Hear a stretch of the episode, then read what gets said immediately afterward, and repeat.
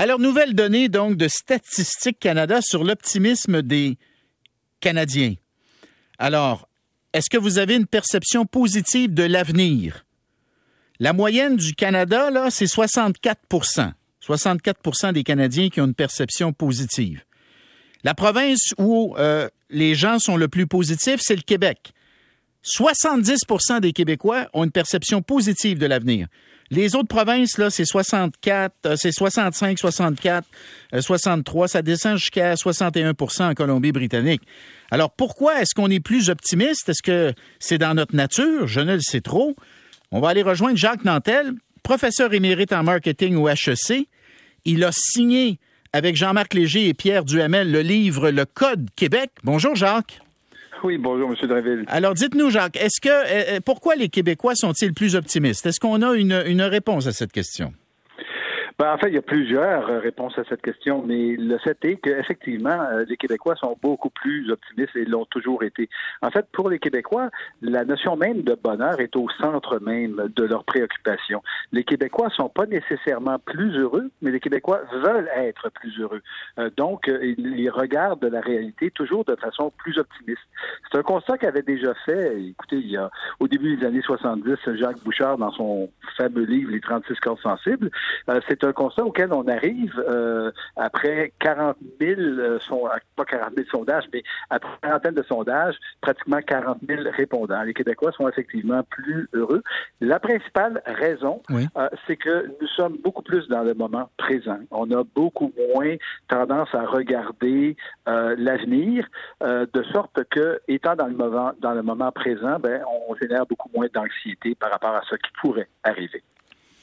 OK. Puis vous nous dites que ça s'est maintenu à travers euh, les années, ça. C'est une mesure que, que, que l'on observe depuis plusieurs dizaines d'années. Donc, donc c'est quoi? Ce serait culturel à ce moment-là?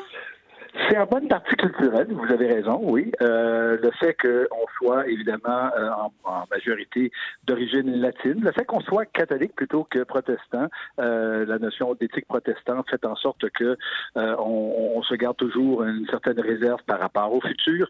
Euh, chez les catholiques, c'est un peu différent, mais ça se manifeste, ça se manifestait déjà il y a une vingtaine, trentaine, quarantaine d'années, ça se manifeste encore, et, et souvent de façon extrêmement frappante. Deux exemples, si je peux me permettre. Ben euh, le premier exemple, c'est euh, la façon dont les Québécois, par rapport au reste du Canada, perçoivent l'investissement dans un REER. Euh, un REER, évidemment, on le sait, c'est pour assurer nos vieux jours, notre futur. si vous dites ça à un Québécois, une Québécoise, c'est pas vraiment la première raison. La première raison, c'est pour sauver de l'impôt. alors que dans le reste du Canada, la première raison, c'est pour s'assurer des vieux jours. Voyez-vous, la perspective de temps, elle est très différente et hmm. ça joue justement sur la notion d'optimisme. Euh, un autre exemple, euh, celui-là, c'est, euh, Christian Bourque de la firme Léger qui, qui l'avait trouvé. Un truc assez fascinant. Les Québécois représentent 23-24% de l'ensemble du Canada. Pourtant, on achète 46% des piscines qui sont vendues à travers le Canada. Il fait pas plus chaud ici qu'en Ontario ou au Manitoba. La raison, c'est dans la perception du temps, justement. vous demandez à un Canadien pourquoi est-ce qu'il devrait acheter ou pas acheter une piscine, ben, la majorité vont vous dire ben, ça fait pas de sens, huit mois par année, il fait froid, euh, il, y a, un été ici à peine deux mois. Les Québécois vont vous dire ben justement, parce que l'été est si court, ça vaut la peine d'avoir une piscine. c'est bon, hein? Ah oui, c'est bon. ça dépend vraiment de la perception ou de la pas de la perception, dis-je, de la perspective, de la perspective dans laquelle dans laquelle on se place. Ouais. Mais je me demande, est-ce que Jacques, là, j'essaye une, une explication? Est-ce que le fait qu'on ait largué la religion, euh, grosso modo, au début des années 60, début 70, est-ce que ça a pu contribuer à cette espèce de transformation culturelle? Parce que quand tu es religieux, puis tu crois en Dieu, puis tu crois au paradis, tu, tu travailles pour l'avenir. Tu t'assures, euh, évidemment, de pas faire trop de péchés parce que tu veux pouvoir entrer au ciel. Mm-hmm. C'est à partir du moment où tu laisses tomber ça, euh, il y en a, tu sais, l'après devient beaucoup moins important et, et donc le présent devient l'absolue priorité? Je sais pas, je tente, je tente une explication. Ces éléments-là jouent, ça c'est sûr. Maintenant, je vous dirais que c'est, c'est pas c'est pas tout à fait le cas. En fait, ça pourrait même être l'inverse. Ça, c'est Pierre Duhamel qui avait travaillé beaucoup lorsqu'on a rédigé euh, le livre là-dessus. Euh, on n'est pas, on n'est pas théologien, là, aucun d'entre nous. Mais euh, il y a une grande différence entre être élevé comme un protestant ou être élevé comme un catholique.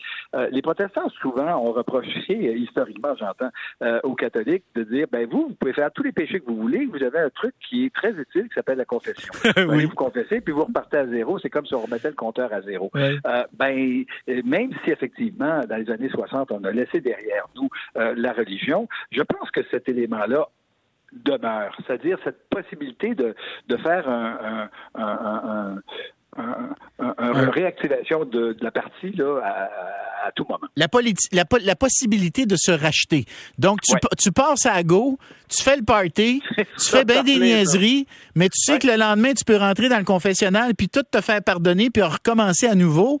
Mm-hmm. ça peut créer effectivement un état d'esprit où, euh, où nos folies sont pardonnables. Et donc, un, comment dire, un nouveau départ est toujours possible. Hein? Exactement. Et tout ça, encore une fois, ça, ça passe toujours dans le court terme. C'est sûr que euh, c'est sûr que les Québécois sont pas sont pas réfractaires ou complètement isolés de l'avenir, mais, mais mais la notion de temps, elle est extrêmement différente entre nous et le reste du Canada. Euh, c'est vrai, c'est vrai, on en a parlé dans l'épargne, mais, mais c'est vrai également euh, sur plein d'actions. Par exemple, c'est au Québec qu'on va acheter euh, proportionnellement euh, plus de, de voitures récréatives, de motoneiges de Sidou, euh, toujours en contrôlant pour, pour un budget et un revenu, évidemment. Euh, mais euh, chez nous, la notion de plaisir à court terme, elle est extrêmement importante. il y a une autre raison et un autre facteur qui vient jouer, qui n'est pas inintéressant, et que celui-là se, se confirme à l'échelle mondiale. Plus une société est égalitaire, plus elle est heureuse euh, et plus elle est optimiste. Hmm. Euh, ce, que, ce, que, je veux dire par là, c'est euh, égalitaire, j'entends la différence entre les plus hauts revenus et les plus bas revenus, ce qu'on appelle en économie l'index Gini. Et c'est le cas au Québec, ça se confirme, c'est mathématique. Au Québec, on paie effectivement proportionnellement, tout, dépendant du type de famille, mais proportionnellement plus d'impôts, plus de taxes que dans le reste du Canada, sûrement plus que dans le reste de l'Amérique du Nord.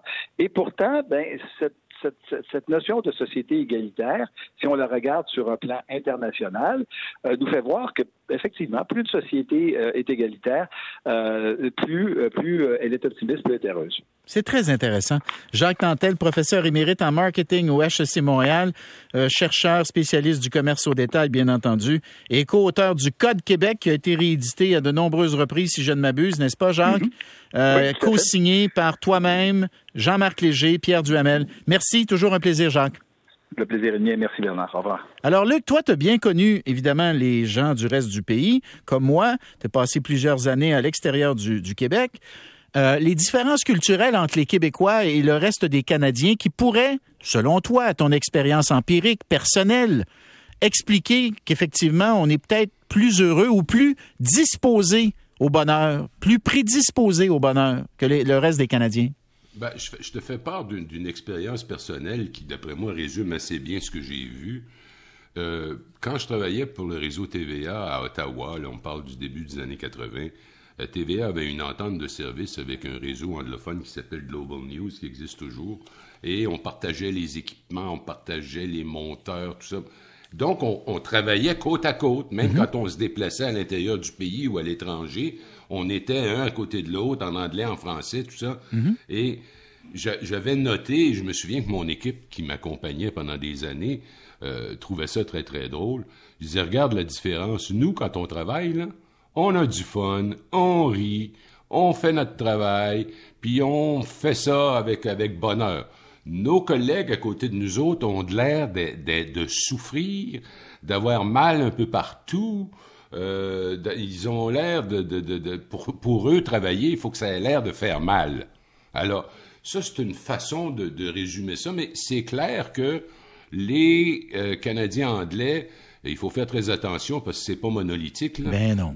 Les Canadiens anglais, le, traditionnels, c'est-à-dire des anglicans, des protestants en général, tout ça, ont une vision du monde qui est bien différente de la nôtre. C'est vrai, par exemple, quand tu vas dans les pays nordiques d'Europe, les luthériens, euh, tous ces groupes-là sont des gens pour qui euh, on doit travailler dur, on doit trimer dur, on doit souffrir pour gagner notre ciel. Alors que les Québécois, et, là, tiens, je vais mettre les Irlandais dans ça. Les Irlandais au Canada anglais sont quand même un groupe drôlement important. Ils sont tellement différents, et c'est là que ça rejoint ce que tu disais avec le professeur Nantel concernant l'influence de la religion catholique sur tout ça. Euh, les Irlandais ressemblent beaucoup plus aux Québécois dans leur façon de travailler, dans leur façon de vivre, dans leur façon de faire la fête. Alors, il y a quelque chose de religieux, il y a quelque chose de culturel, il y a quelque chose d'historique. Euh, C'est là que tu vois que la religion, on a beau avoir largué la religion dans notre pratique quotidienne, les valeurs religieuses sont quelque part en nous, hein. Ils sont toujours là, le plus, ou, plus ou moins, plus ou moins dormantes, là, hein. Ouais. Très profondément, là. On le voit parfois. Euh, je sais pas, là, par exemple, j'étais dans un débat avec une collègue à la télé l'autre jour. Puis là, euh, la question était, ça, concernait euh, euh, l'accès aux hôpitaux, puis aux soins, puis ainsi de suite. Mm. Puis elle, elle a dit, l'affaire la plus importante, c'est d'empêcher que quiconque fasse jamais des profits de la santé. Non, moi, je le regarde, je dis, ben voyons. Je dis, s'il y a une entreprise privée qui est dans la santé, s'ils font pas de profit, ils vont faire faillite. C'est quoi l'idée, là? Mais ça, c'est très québécois. Ça. ça, vient de l'Église catholique. Les gens riches, faut s'en méfier. Euh, les gens qui font des profits, c'est pas sûr que c'est bien correct. Euh, alors, il y a du pour, il y a du contre, mais sais-tu, je préfère être un Québécois, je préfère d'être comme on est. On, sait faire la fête, on sait rire. Euh, je peux agacer Drainville, euh, je peux me chicaner avec lui. Oui, puis je te pardonne. Puis je te pardonne, mon Puis je te pardonne, moi aussi. je te pardonne, toi et tout. alors, alors c'est ça, être Québécois. Mm, il y a une différence, mais encore une fois, attention de pas voir ça de façon monolithique, ben c'est pas vrai. C'est des généralisations. mais bon, qui ont quand même un fond de vérité. Luc, on se reparle un peu plus tard. Je veux juste vous dire, dans cette, euh, dans cette euh, étude-là, euh, puis vous lirez le papier de, Judith Lachapelle si vous voulez en savoir plus, mais je, veux juste noter avant d'aller à la pause, parce que je trouve ça intéressant. Plus un immigrant est établi depuis longtemps au pays, plus sa perception de l'avenir va s'aligner sur les personnes non immigrantes et rejoindre la moyenne canadienne. Et les Canadiens noirs ont un optimisme supérieur à la moyenne. La résilience de la population noire a été mesurée en 2016. 44% des personnes noires disent être toujours en mesure de rebondir rapidement après des moments difficiles, alors que cette proportion était de 33% dans le reste de la population. 44 pour les personnes noires, 33 pour le reste de la population. Je trouve ça très intéressant. Je pense à tous nos concitoyens noirs, là, visiblement, vous avez en vous une capacité de rebondir et une confiance en vous dans votre capacité de rebondir qui est supérieure à la moyenne. Je trouve que ça nous change d'un certain discours parfois qui a tendance à dépeindre toutes les personnes de couleur d'une même manière, alors que visiblement, selon Statistique Canada, pas moi qui le dis, là, Statistique Canada fait la part des choses. Je pense que c'est très important de le noter. On s'en va à la pause au retour. Le tourisme qui s'annonce vraiment super pour l'été, mais aura-t-on les ressources humaines pour accueillir tous ces touristes bien payants?